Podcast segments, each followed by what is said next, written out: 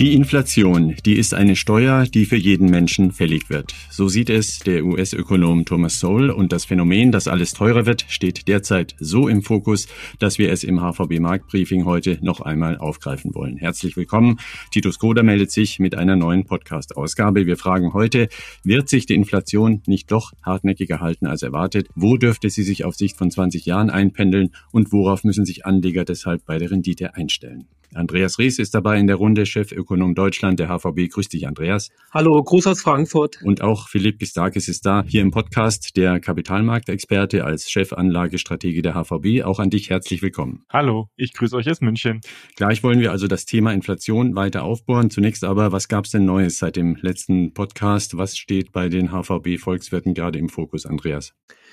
Ja, wir haben seit der letzten Aufzeichnung vom Podcast, da gab es doch einige Notenbanken in Mittelosteuropa, haben die Leitzinsen weiter erhöht. Also über das Thema, über was wir beim letzten Mal gesprochen haben, in Polen, in Tschechien, da gab es weitere Leitzinserhöhungen, während es zum Beispiel bei der Bank of England keine gab. Dann haben wir uns natürlich das Infektionsgeschehen leider wieder anschauen müssen und natürlich auch die Story mit den Lieferengpässen, Inflation und so weiter. Das ist natürlich auch nach wie vor ein großes Thema bei uns. Mhm. Philipp, die US-Notenbank will bei den Anleihekäufen bremsen. Zweifellos ein Einschnitt, aber doch einer, der so vorsichtig formuliert wurde, dass die Märkte nicht unbedingt mit einer drastischen geldpolitischen Straffung rechnen. Was hat denn die Investoren sonst noch so umgetrieben? Die Quartalsbilanzgerichtssaison war ein wichtiger Treiber und die ist ziemlich gut ausgefallen, hat die Märkte beflügelt. Und was dann auch interessant war, ist, dass nachdem die Zentralbanken im Prinzip das angekündigt haben, was eigentlich schon erwartet wurde, sind die Renditen eher wieder ein bisschen zurückgegangen, obwohl, wie du gesagt hast, da eine gewisse Straffung kam. Und auch das hat die Märkte unterstützt. Wir hatten eigentlich in den letzten zwei Wochen ganz freundliche Märkte, sowohl auf der Aktien- als auch auf der Rentenseite mit niedrigeren Renditen und steigenden Aktienkursen. Mhm. Inflation, die spürt man, wenn man beim Friseur auf einmal 15 Euro für einen 10 Euro Haarschnitt bezahlt, der noch 5 Euro kostete, als man noch Haare auf dem Kopf hatte. Das ist eine bekannte, humorvoll gemeinte Definition des allgemeinen Preisanstiegs, den wir alle derzeit aber ganz ernsthaft spüren, an der Tankstelle, in den Restaurants, auf der Stromrechnung. Inflation ist indes keineswegs nur ein deutsches Phänomen. In anderen EU-Ländern sieht es teilweise noch dramatischer aus. Zunächst also an dich die Frage, Andreas, wo stehen wir da gerade? in der Gesamtschau in Europa?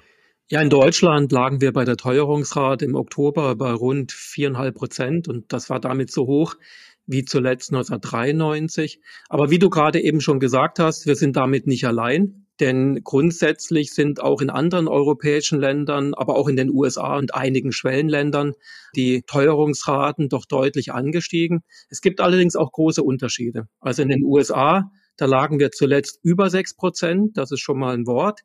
Andererseits in Frankreich oder in Italien, da lagen wir bei der Teuerungsrate unter drei Prozent im Oktober. In Spanien wiederum über fünf Prozent, in Polen fast schon sieben Prozent. Also das hängt sehr stark doch von den Ländern ab, wie stark zum Beispiel die gestiegenen Energiekosten und wie schnell sie an die Verbraucher weitergereicht worden sind.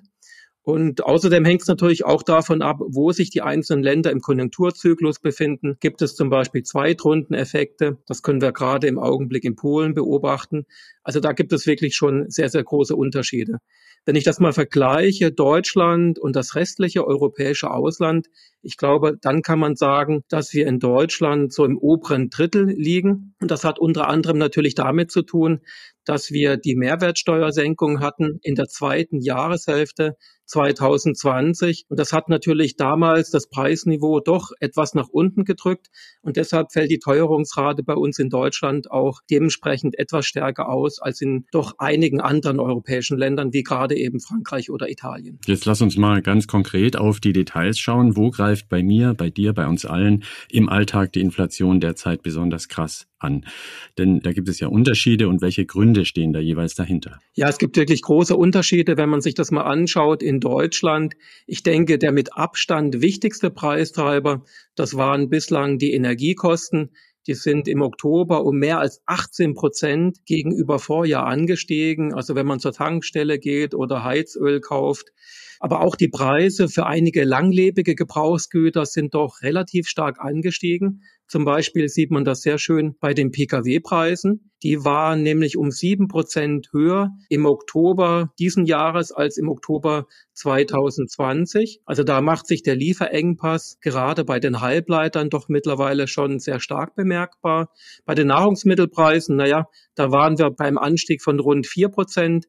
Bei Elektrogeräten hingegen, da fielen die Preissteigerungen bislang eher gering aus im Durchschnitt mit rund etwa zwei Prozent. Man fragt sich ja bei solchen Zahlen immer, wie zuverlässig sind eigentlich diese offiziellen Inflationsmessungen. Die Notenbank entscheidet nach diesen Zahlen bei Tarifverhandlungen, bei Mietverträgen, überall spielt die offizielle Inflationsziffer eine Rolle. Aber wie belastbar sind eigentlich solche Messungen überhaupt? Ja, ich weiß, dass jetzt wahrscheinlich viele Hörer aufschreien werden, aber ich halte die Inflationsmessung vom Statistischen Bundesamt insgesamt doch für zuverlässig. Und es wird auch wirklich mit einem großen Aufwand betrieben, denn man muss wissen, dass für die Messung der Preisentwicklung von einzelnen Gütern des Warenkorbes monatlich mehr als 300.000 Einzelpreise in Handels- und Dienstleistungsunternehmen erhoben werden. Von daher halte ich die Preiserhebung in Deutschland für repräsentativ. Und es ist eben ganz wichtig zu wissen, es sind natürlich Konsumgüter und Dienstleistungen, aber der Warenkorb beinhaltet keine Investitionsgüter wie etwa Immobilien. Und von daher insgesamt zuverlässig auch der Ausgabenanteil, die Gewichtung des Warenkorbs, auch das wird doch mit einem erheblichen Aufwand erhoben, denn alle fünf Jahre wird eine Umfrage durchgeführt unter rund 60.000 Teilnehmern und da wird über einen Zeitraum von mehreren Monaten die Ausgaben erhoben, was wird gekauft und dann dementsprechend wird dann die Gewichtung durchgeführt. Mhm. Also ein relativ verlässliches Verfahren, aber immer wieder sprechen Leute von der gefühlten Inflation, sprich wir schätzen Inflation jeweils höher ein, als sie real ist. Wie kommt das denn zustande? Wo kommt dieser Effekt her? Mir geht es manchmal auch so, dass ich, wenn ich zum Beispiel zur Tankstelle gehe und ich sehe dann, dass die Benzinpreise entsprechend stark angestiegen sind, dann fühlt man natürlich oder denkt sich, die Preise von anderen Gütern sind auch gestiegen. Glaube ich, da geht es mir als Volkswirt nicht anders als anderen Nicht-Volkswirten. Aber der Grund ist eben, dass man bei der gefühlten Inflation Preisaufschläge bei häufig gekauften Gütern, wie eben gerade beim Tanken, was ich angesprochen habe, das führt eben zu einem Gefühl höherer Teuerungsraten allgemein, dass man das überträgt auf andere Güter. Und dementsprechend glauben, denke ich, viele, dass eben die Inflation tatsächlich höher liegt. Mhm. Die Europäische Zentralbank wird ja immer wieder kritisiert. Sie habe den Geldhahn mit Anleihe, Aufkaufprogrammen und Mini-Leitzinsen viel zu stark geöffnet und damit eigentlich die Inflation provoziert. War denn die ehemalige Hüterin der D-Mark, die Bundesbank also, damals tatsächlich erfolgreicher bei der Eindämmung von Inflation? Kann man das so sagen? Nein, das Gegenteil ist sogar richtig. Wenn man sich wirklich die Preissteigerung dieses Warenkorbs anschaut, also nicht etwa Immobilien oder Assetpreise, wenn man eben die Preise von Gütern und Dienstleistungen sich anschaut, seit Anfang 1999, als die EZB das Zepter übernommen hat, haben wir im Durchschnitt eine Inflationsrate von etwas weniger als anderthalb Prozent. Und das ist deutlich geringer als zu den Zeiten der Bundesbank. Und um mal zwei, drei Zahlen zu nennen, in den 80er und 90er Jahren hatten wir in Deutschland eine durchschnittliche Inflationsrate von rund drei Prozent. In den 70er Jahren, da lag die Teuerung sogar im Durchschnitt bei knapp fünf Prozent. Also der Euro ist deshalb definitiv kein Teuro. Aber fairerweise muss ich auch sagen, dieser Vergleich von Jahrzehnten Bundesbank und jetzt die EZB in den vergangenen 20 Jahren, der hinkt natürlich ein bisschen, weil man eben die 70er Jahre nicht ohne weiteres vielleicht mit den 2000er Jahren vergleichen kann weil in den letzten 20 Jahren hatten wir doch eine relativ starke Globalisierung. Das hat die Preise doch im Schach gehalten, im Gegensatz zu den 70er Jahren. Damals hatten wir Lohnpreisspiralen. Und von daher ist der Vergleich vielleicht nicht ganz fair. Aber insgesamt kann man sagen, während die EZB die Geldpolitik in Europa und in Deutschland bestimmt hat, die Inflationsrate war wirklich sehr niedrig. Wie sieht es denn nun konkret aus? Wie viel Inflation erwartest du für die nächsten Monate und dann auch im nächsten Jahr? Ja, kurzfristig werden die Inflationsraten weiter ansteigen. Da hatten wir ja schon in den letzten Ausgaben drüber gesprochen. Im November werden wir in Deutschland vermutlich eine Inflationsrate sehen, die spürbar deutlich über fünf Prozent liegt. Wir rechnen mit etwa fünfeinhalb Prozent, vielleicht sogar ein bisschen mehr. Das hängt von den Energiekosten ab.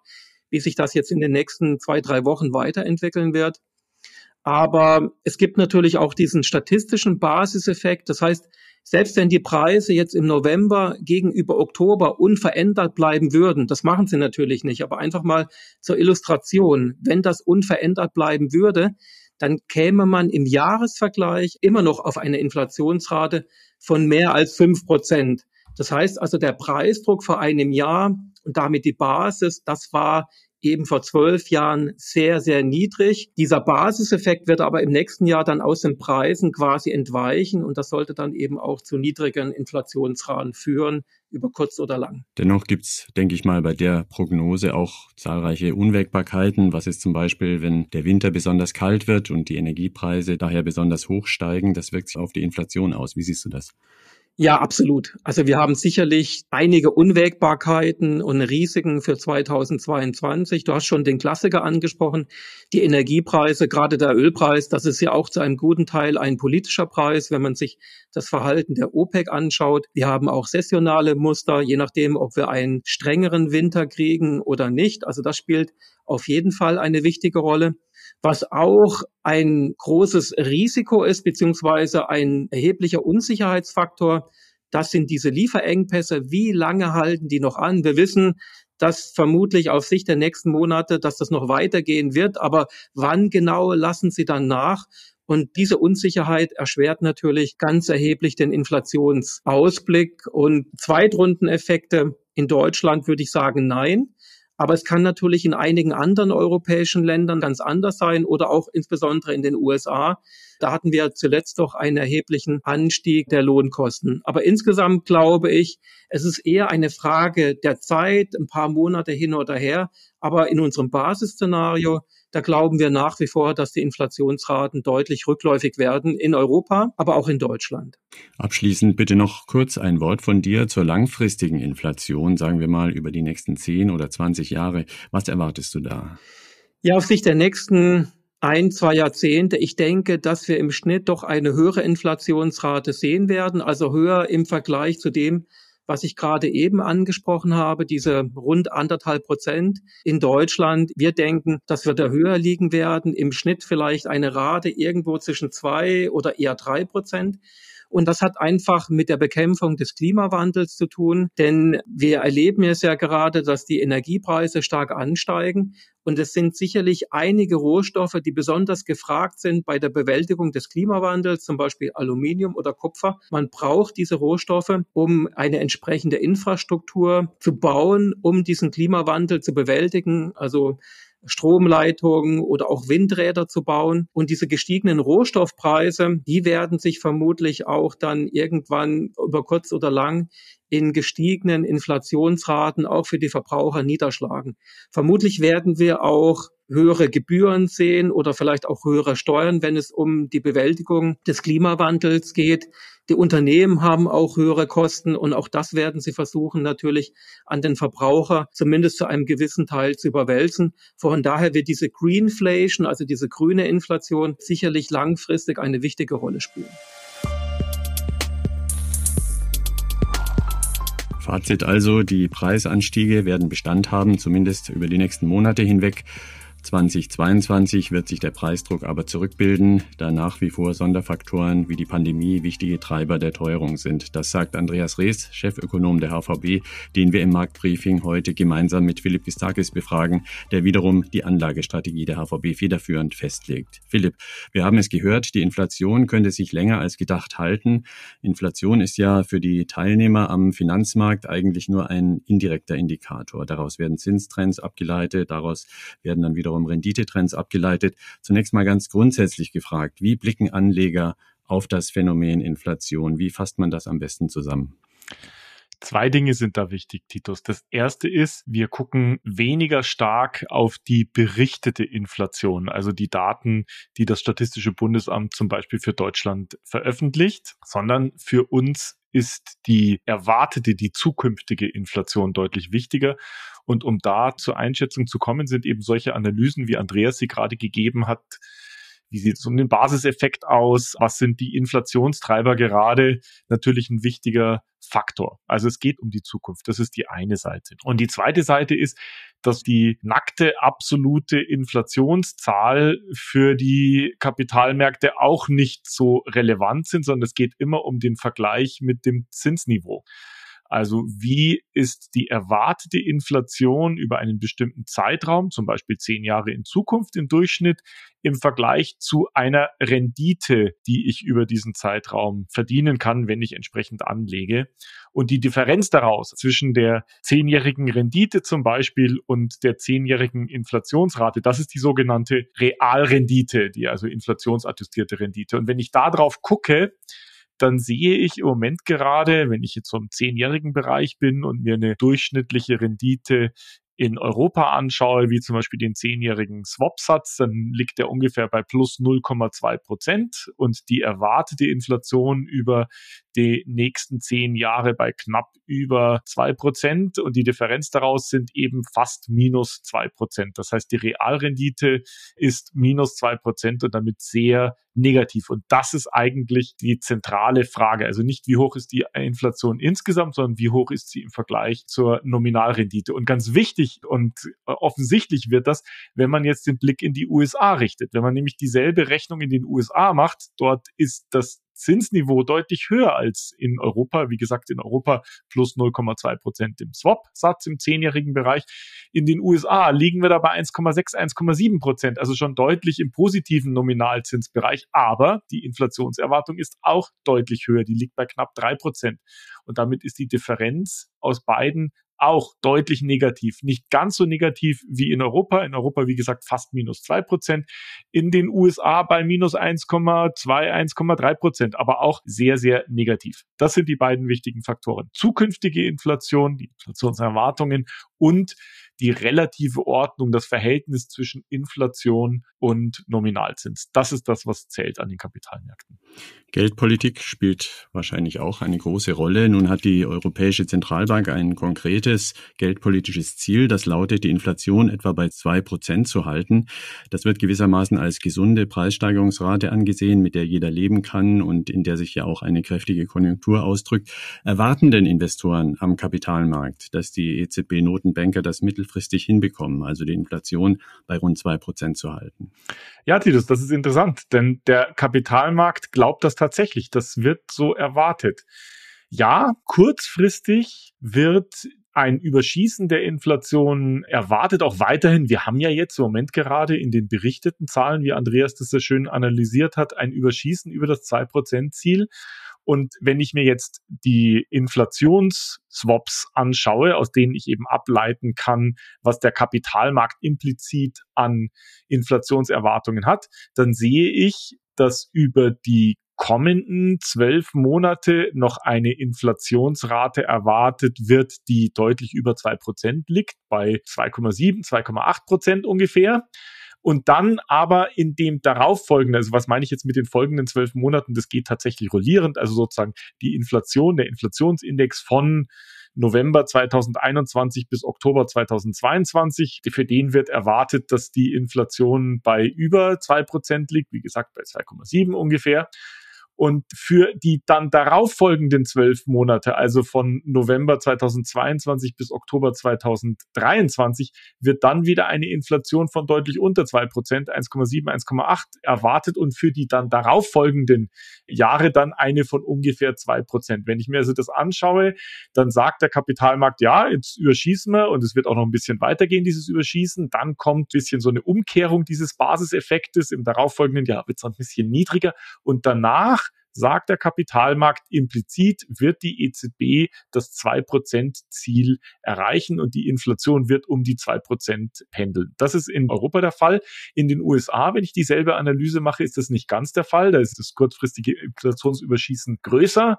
Da ist es auf zwölf Monatssicht eher so bei vier Prozent und auch in dem darauffolgenden zwölf Monatsperiode deutlich über dem zwei Prozent Ziel und dann auch in den Zeithorizonten so in fünf Jahren und in zehn Jahren erwartet die aktuelle Inflationsswap-Kurve implizit, dass die Inflationsrate in den USA bei über zwei Prozent liegen wird, bei ungefähr zweieinhalb. Also doch großes Vertrauen in den Erfolg der EZB-Geldpolitik. Schauen wir noch in die ganz ferne Zukunft, wie die Renditen sich zum Beispiel bis 2040 entwickeln könnten. Welchen Anhaltspunkt findet man da am Kapitalmarkt? Und wenn man den als Hinweis nimmt, was erwarten die Investoren für die lange Frist bei der Realrendite? Das können wir jetzt eben sehr schön aus solchen Daten, die wir gerade herangezogen haben, analysieren. Wir können nämlich hingehen und können jetzt über sehr lange Zeithorizonte, also zum Beispiel, wie du angesprochen hast, die nächsten 20 Jahre, die Rendite und die Inflation heranziehen und wir können eben das Ganze auch dann in sogenannten Forward-Sätzen ausrechnen. Wir können also ausrechnen, was ist die erwartete, die implizite Realrendite in drei Jahren, in fünf Jahren, in zehn Jahren oder eben auch in 20 Jahren. Und da kommt etwas sehr Interessantes heraus. Denn die Kapitalmärkte erwarten implizit, dass die Realrendite in Europa über lange Zeiträume negativ bleiben wird. Für den aktuellen Zeitraum natürlich sehr negativ, denn da sind wir jetzt gerade bei Inflationsraten, die eben deutlich über den zwei Prozent liegen. Aber wenn ich jetzt mal auf die lange Sicht gehe, also so in einem Zeithorizont zwischen 10 und 20 Jahren, dort wo die Inflationserwartung bei etwa zwei Prozent liegt, auch dort gibt es eine implizite negative Realrendite. Also der Kapitalmarkt erwartet, dass die Realrendite Nominalrendite minus Inflationserwartung, auch in den nächsten 20 Jahren negativ bleiben wird. Und das, obwohl die Inflation bei zwei Prozent sein wird. Und die Markterwartung ist, dass die EZB dieses zwei Prozent Ziel auch stabil erreichen kann. In den USA sieht es übrigens ähnlich aus. Dort ist auch die kurzfristige erwartete Realrendite sehr negativ. Die sollte dann etwas steigen, bleibt aber aktuell, so ist es in den Zinskurven entsprechend eingepreist, auch über die nächsten 20 Jahre negativ. Über einen mittleren Zeithorizont so in fünf Jahren bei ungefähr minus ein Prozent und über die nächsten 20 oder folgenden zehn Jahre, also von in zehn Jahren bis in 20 Jahren dann mit minus 0,5 Prozent. Und das ist etwas tatsächlich sehr Interessantes, denn ich habe ja gesagt gerade, der Kapitalmarkt erwartet, dass die EZB ihr Inflationsziel bei zwei Prozent erreichen kann. Und das ist übrigens kein, ich sage jetzt mal, Ceteris Paribus Erwartung im Sinne von bei der aktuellen Geldpolitik, sondern die Erwartung ist, die EZB erreicht mit den notwendigen Maßnahmen zwei Prozent Inflation über die mittlere Zeitperspektive. Das bedeutet aber übrigens auch, dass wenn die EZB ihr 2%-Ziel erreicht, dass sie dann nicht notwendigerweise einen Impuls hat, an der Zinsschraube zu drehen. Also machen wir mal ein Gedankenexperiment. Sollte die EZB es erreichen, in drei, vier Jahren 2% Inflation stabil zu erreichen und die geldpolitischen Konditionen wären so, dass immer noch Negativrenditen sind, zum Beispiel minus 0,5 Prozent aktuell, dann hätte die EZB keinen Impuls, keinen Grund an der Zinsschraube zu drehen. Das ist, glaube ich, ganz wichtig. Und das muss man verstehen. 2% Ziel und wenn die EZB das erreichen würde, bedeutet nicht, dass die EZB dann die Veranlassung hat, die Nominalrenditen wieder auf ein Niveau anzuheben, wie wir das vor 20 Jahren gekannt haben bei 4%, wo dann eben 4% Nominalrendite minus 2% Inflation eine Realrendite von plus 2% ergeben hat. Das ist nicht der Fall. Das heißt, auch wenn die EZB die Inflation bei zwei Prozent erreichen sollte, wird es so sein, und das preist der Kapitalmarkt aktuell ein, dass die Realrenditen tief negativ sein werden und das auch in Europa über die nächsten 20 Jahre so bleiben werden. Mhm. Die EZB folgt bei ihrem Mandat einer gewissen Inflationszielvorgabe und eben keiner Zinsvorgabe. Was wir zum Schluss aber noch beantworten müssen, was bedeutet das denn alles für das Portfolio? Alle Zinspapiere raus, wenn die über die nächsten 20 Jahre keine Rendite mehr abwerfen und nur noch auf Aktien setzen? Das wäre der naheliegende Schluss. Negative Realrenditen bedeutet natürlich, dass ich bei 0% Rendite, die ich auf einer Anleihe machen kann und 2% Inflation, da kein besonders attraktives Rendite-Risiko Risikoprofil habe. Von daher erscheinen Anleihen natürlich äußerst unattraktiv und Aktien attraktiver, denn Unternehmen sind unter Umständen in der Lage, Inflation, die sie auf der Vorprodukteseite sehen, an ihre Kunden weiterzuwälzen und damit ausreichend zu verdienen. Und deswegen sind ja auch unter anderem Aktien attraktiv. Aber das bedeutet nicht, dass Anleihen funktionslos sind und es keinen Grund mehr gibt, Anleihen zu haben. Denn obwohl Anleihen eine sehr niedrige Rendite haben, heißt das ja noch nicht, dass bei einer Krise die Rendite nicht noch weiter sinken kann und damit einen Preisauftrieb geben kann. Und das ist eigentlich aktuell die Funktion von Anleihen. Anleihen ergeben im Portfoliokontext einen Stabilitätsanker. Und ganz wichtig, und das haben wir auch in der Krise gesehen, für Anleger ist ja eine Krise eigentlich durchaus attraktiv, denn da kann ich dann Aktien günstig kaufen. Wer Aktien vor anderthalb Jahren zum Höhepunkt der Pandemie gekauft hat, der hat jetzt eine ordentliche Rendite draufstehen. Aber er musste eben während der Pandemie in der Lage sein, Aktien zu kaufen. Also er brauchte sozusagen Kapital. Und Anleihen liefern genau dieses Kapital, die Möglichkeit zu stabil gebliebenen Preisniveau Wertpapiere, Aktien zu günstigen Kursen zu kaufen. Und genau deswegen gehören Anleihen in einen vernünftigen Portfoliokontext mit dazu. Natürlich nicht mehr so viel wie bei einem höheren Zinsniveau oder in einem Umfeld mit einer positiven Realrendite. Aber sie ganz zu ignorieren macht aus Portfolio-Gesichtspunkten keinen Sinn. Weiterhin diversifizieren heißt also das Motto der Stunde. Danke Philipp Gistakis. Vor einer Inflation, die außer Kontrolle gerät, haben die Märkte also derzeit keine Angst. Der EZB wird vielmehr zugetraut, die Inflation auch mittelfristig auf das Niveau von etwa zwei Prozent zu zähmen. Aber an den Märkten denkt man eben auch, dass zinstragende Papiere noch auf Jahre hinaus keine sehr attraktive Rendite bringen werden. Andreas, wir sind am Ende des HVB Marktbriefings angelangt. Was werden die nächsten zwei Wochen bei euch in der volkswirtschaftlichen Analyse Sie bringen. Seht ihr da schon Daten und Trends, die die Konjunktur bestimmen werden? Wir schauen uns leider wieder das Infektionsgeschehen an, in Deutschland insbesondere, weil eben die Fallzahlen angestiegen sind. Und entsprechend gucken wir uns dann die Auswirkungen auf die Unternehmen und die Privathaushalte an. Also Stichwort Stimmungsindikatoren, geben die vielleicht nach und geben erste Hinweise darauf, ob sich die Konjunktur auch wegen dem Infektionsgeschehen verlangsamt. Es ist ja eine gewisse Konjunkturabkühlung bereits in Deutschland, aber auch weltweit angelegt. Und was wir uns natürlich auch anschauen, das haben wir schon in den letzten Wochen natürlich immer gemacht, aber was für uns auch eine sehr wichtige Rolle spielt für die Inflationsprognose, aber auch für die Konjunktur, die Lieferengpässe. Ich habe ja vorhin schon gesagt, die werden natürlich aller Voraussicht nach erstmal weiter anhalten. Aber wir gucken uns hier auch zeitnah Indikatoren an, wie zum Beispiel die Transportkosten auf dem Seeweg. Da gibt es Tages- und Wochendaten. Da schauen wir immer wieder mal drauf, um abschätzen zu können, wie lange es noch weitergehen wird oder ob es irgendwelche vielleicht überraschenden Veränderungen gibt. Mhm, Philipp, die Pandemiewelle rollt wieder, hatten wenige so erwartet. Die Infektionszahlen, ist das auch wieder ein wesentlicher Indikator am Kapitalmarkt? Ja, finde ich schon. Schaue ich mir auch an. Nicht, weil ich nochmal einen systematischen Rücksetzer erwarte, der alle Märkte beeinflussen würde, sondern eher, weil man daraus ableiten könnte, wenn sich das jetzt nochmal weiter verschärft, dass eben bestimmte Branchen nochmal temporär in Mitleidenschaft gezogen werden. Insgesamt, glaube ich, ist es kein großes Problem, weil wir in den vergangenen anderthalb Jahren gelernt haben, dass der Kapitalmarkt da durchschauen kann. Solche Infektionswellen, die machen eben eine V-förmige Entwicklung, gibt es einen kurzen Einbruch und dann in der Folgeperiode wieder eine Erholung.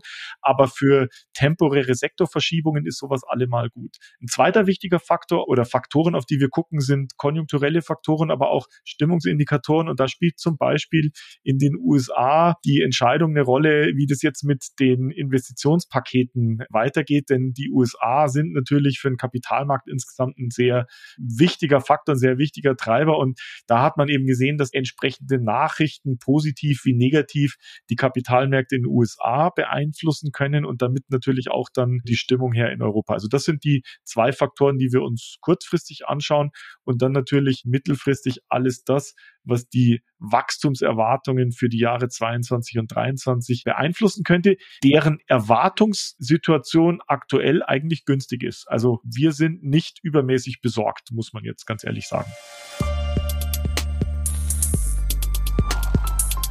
Danke euch beiden, Andreas Rees, Chefvolkswirt Deutschland und Philipp Gistakis, Chef Anlagestratege der HVB. Eine sehr aufschlussreiche Analyse war das. Das nächste HVB Marktbriefing ist abrufbar ab dem 29. November. Es wird eine erneute Spezialausgabe zum Thema Nachhaltigkeit sein. Ich hoffe, Sie sind wieder dabei. Kommentare gerne unter markt-briefing.unikredit.de. Ich bin Titus Koda. Alles Gute, bis zum nächsten Mal.